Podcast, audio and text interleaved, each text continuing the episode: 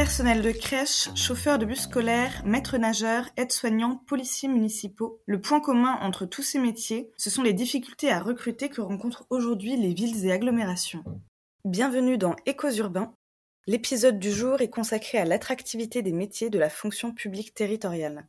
De nombreux métiers de la fonction publique territoriale rencontrent en effet d'importants problèmes de recrutement. En 2021, ce sont 39% des employeurs territoriaux qui disaient éprouver des difficultés à attirer des candidats. Les impacts de ces problèmes de recrutement se font déjà sentir sur certains services publics essentiels. Alors comment peut-on surmonter les difficultés de recrutement dans les collectivités territoriales? On en discute aujourd'hui avec Roselyne Bienvenue, vice-présidente d'Angéloire Métropole, et Sarah Deslandes, vice-présidente de l'Association des directeurs des ressources humaines des grandes collectivités. Bonjour Roselyne Bienvenue. Bonjour. Bonjour Sarah Deslandes. Bonjour. Rosine, bienvenue. Aujourd'hui, toutes les collectivités territoriales et tous les métiers de la fonction publique territoriale sont touchés par cette crise de l'attractivité. Quels sont les premiers impacts sur les services publics et quelles conséquences risque-t-on d'avoir à moyen et long terme? Alors vous l'avez indiqué, hein, cette euh, difficulté que rencontrent les employeurs euh, territoriaux, euh, elle s'est progressivement étendue et aujourd'hui on peut constater qu'il n'y a pas un employeur territorial qui n'exprime pas cette difficulté du recrutement qui finalement a progressé et on parle aujourd'hui d'un problème d'attractivité au point d'ailleurs où il y a eu une étude hein, qui a été effectuée avec un rapport qui a été rendu au mois de mars dernier J'invite les, personnes intéressées à s'y référer parce que c'est un document qui est très intéressant et qui souligne en fait qu'aujourd'hui, pour les employeurs de la fonction publique en général et la fonction territoriale en particulier, c'est un défi majeur qui en fait se pose aux collectivités territoriales, premier rang desquelles les communes. Par effet direct, eh bien, c'est la qualité du service public hein, qui est interrogée, même si les directions de ressources humaines s'emploient évidemment à trouver des solutions. Mais on constate grosso modo que euh, aujourd'hui, le nombre de postes en recrutement a doublé ces deux dernières années.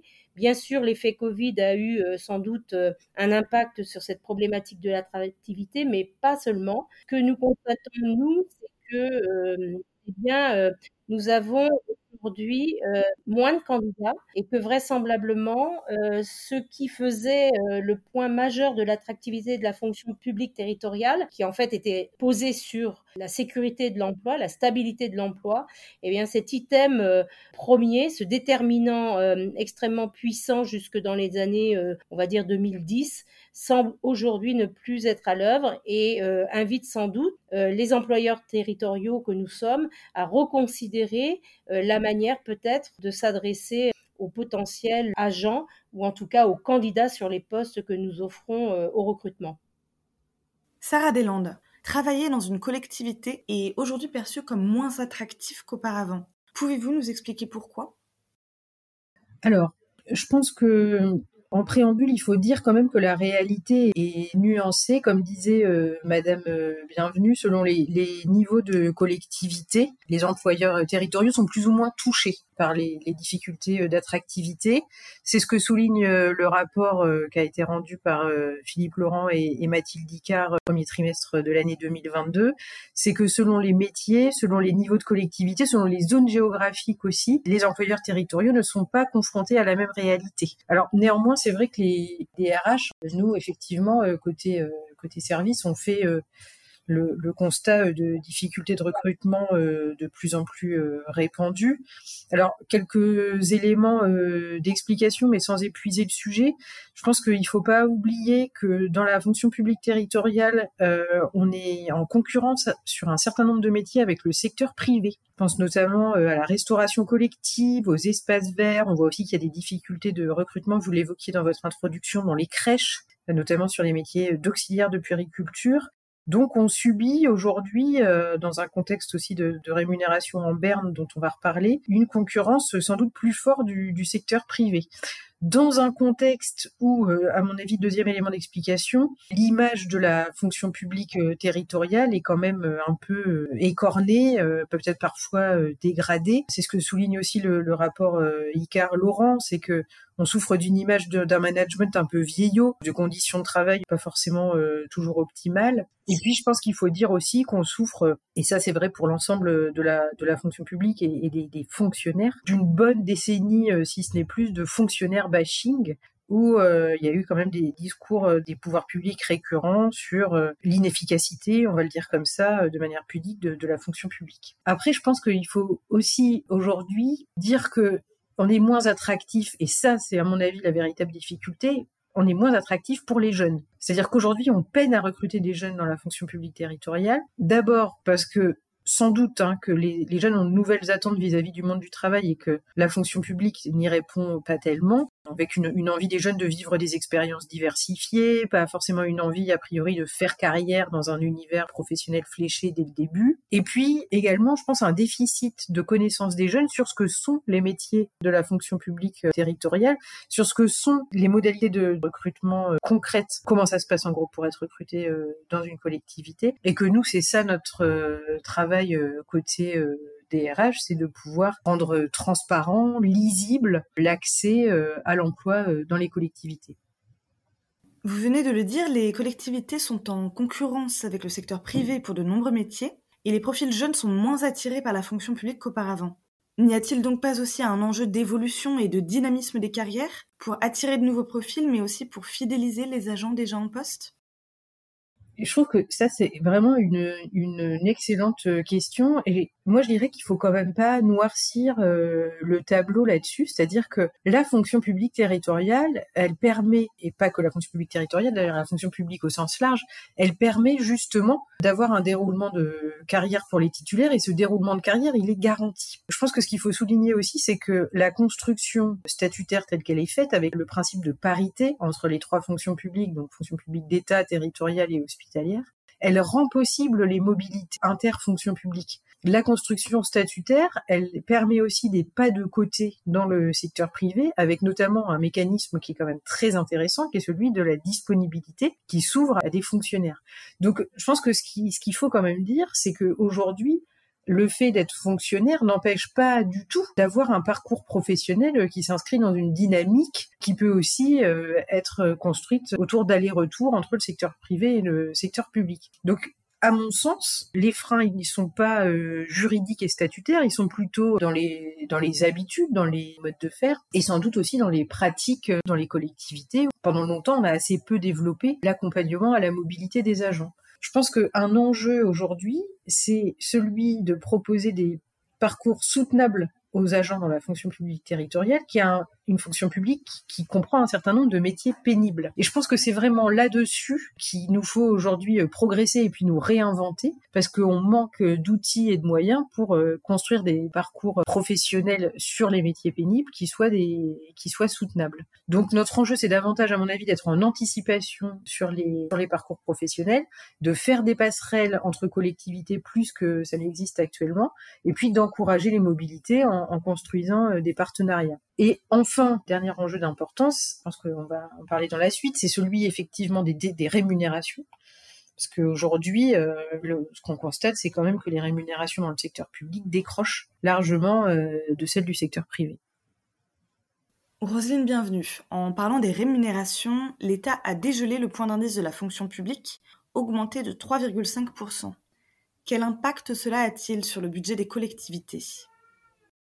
Alors peut-être avant de, répondre sur, euh, sur l'impact, si vous me permettez, c'est que cette mesure qui a été prise euh, avant la, trêve estivale était une mesure incontournable euh, que d'ailleurs France Urbaine a, soutenu auprès de la, ministre euh, de l'époque, Amélie de Montchalin, euh, et a soutenu euh, avec une condition qui consistait à inviter le gouvernement à ne pas procéder à cette augmentation par petites tranches, petit pourcentage d'augmentation, soit 0,5% au 1er juillet, 0,5% au 1er janvier 2023, et ainsi de suite. Et nous, on avait vraiment milité pour que l'augmentation se fasse de manière substantielle dès le mois de juillet, ce qui a été le cas. Bien sûr, c'était une décision incontournable, me semble-t-il, tant les rémunérations n'avaient pas été revues depuis euh, plus de dix ans. Et euh, au sortir euh, de la crise du Covid, parce qu'il faut quand même que nous évoquions cela, parce que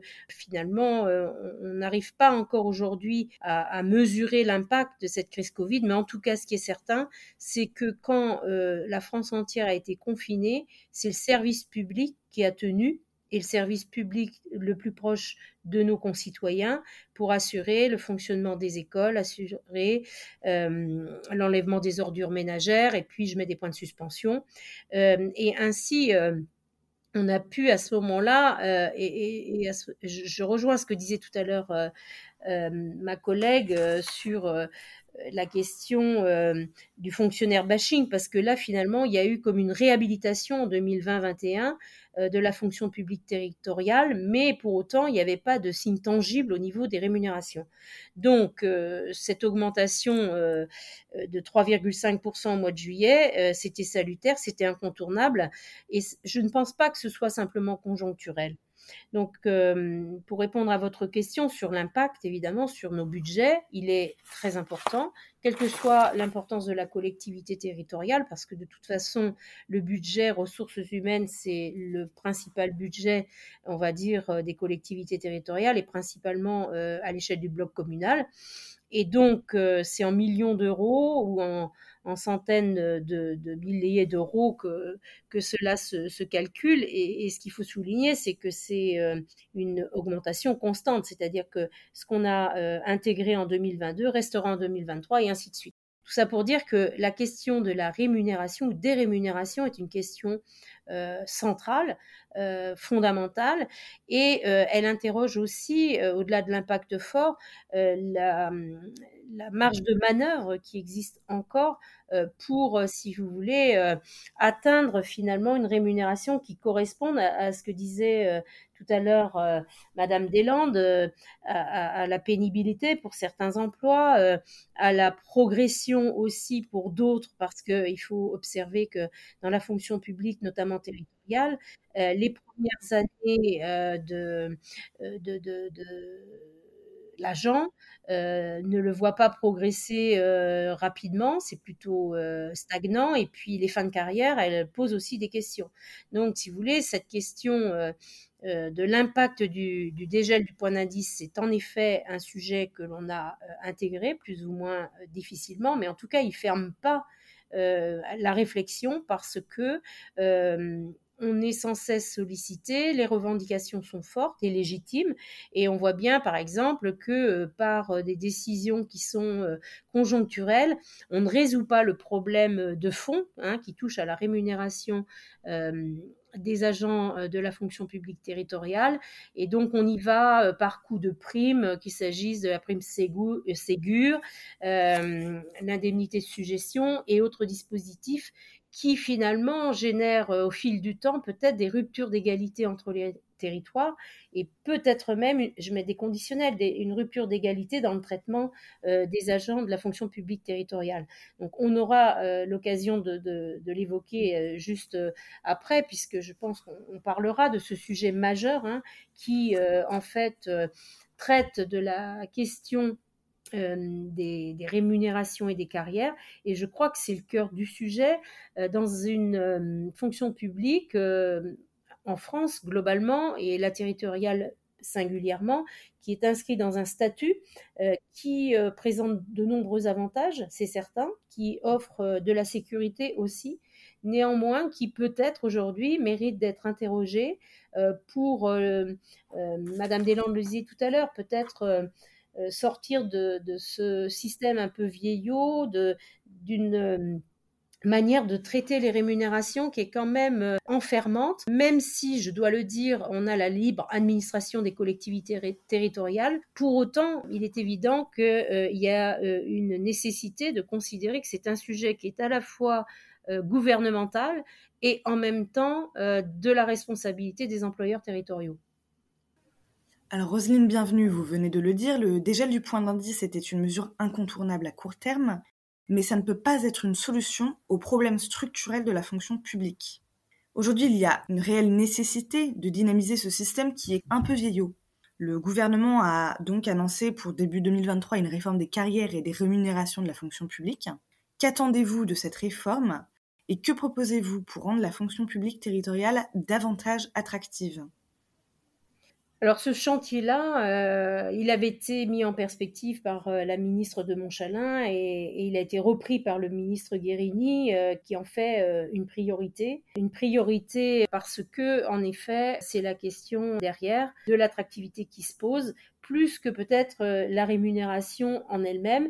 La question des carrières, elle est posée et je pense que le, ministre euh, prend le temps pour d'abord euh, rassembler un certain nombre d'éléments doctrinaux hein, sur ces sujets-là, pour aussi, euh, moi j'ai participé au, chantier, travaux je devrais dire, de la formation spécialisée numéro 5 du Conseil supérieur de la fonction publique territoriale, qui s'est attaché à comparer les fonctions publiques au niveau de l'Europe. Même si le statut français apparaît aux yeux de nos, amis européens comme euh, une sécurité importante. Pour autant, on s'aperçoit que c'est un, carcan qui euh, empêche de peut-être mieux prendre en compte l'investissement, l'engagement individuel, euh, le fonctionnement collectif d'une direction ou d'un service.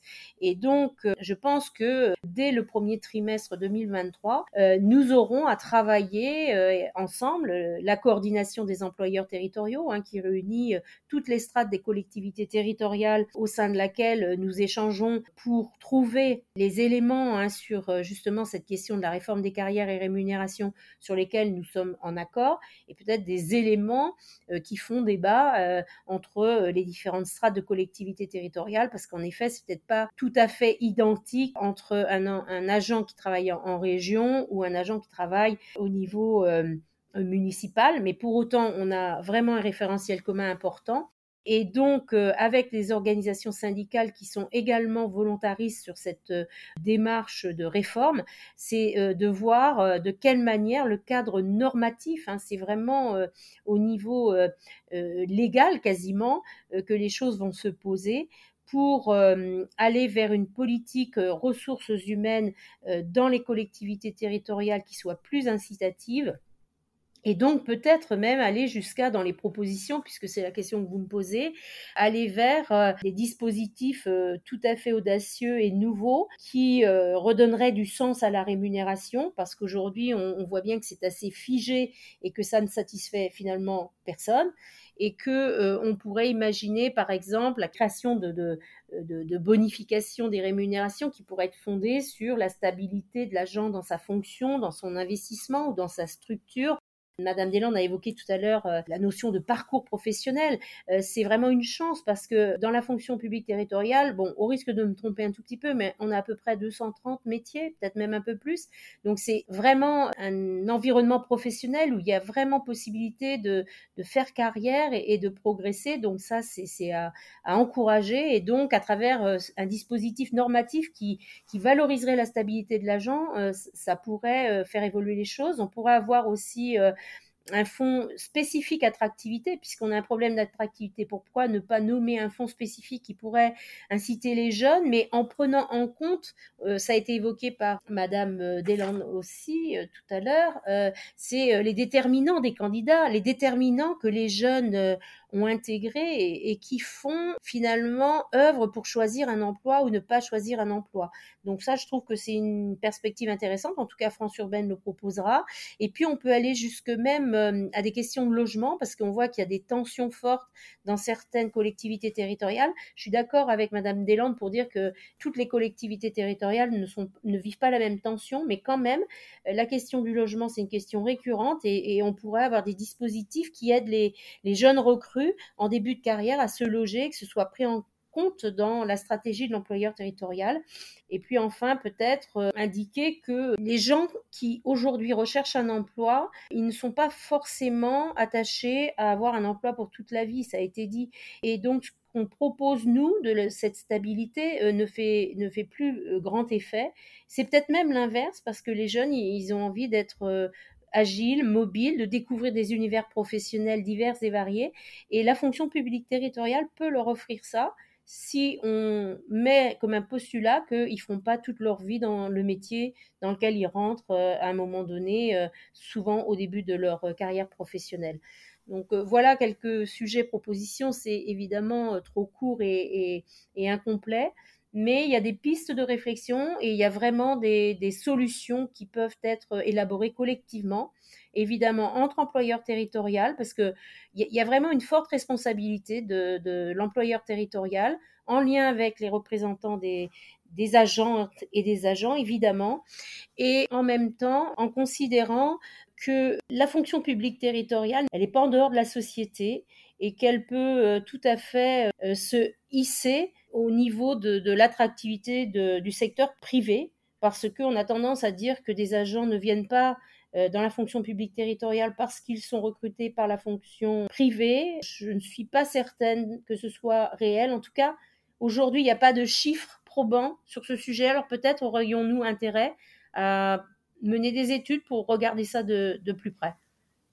Merci Rosine Bienvenue pour ces pistes de réflexion. Merci à toutes les deux d'avoir répondu à nos questions. Vous pouvez retrouver toute l'actualité de France Urbaine sur notre site franceurbaine.org. Merci à tous d'avoir écouté Échos Urbains, notre podcast, et nous vous donnons rendez-vous très bientôt pour un nouvel épisode. À bientôt.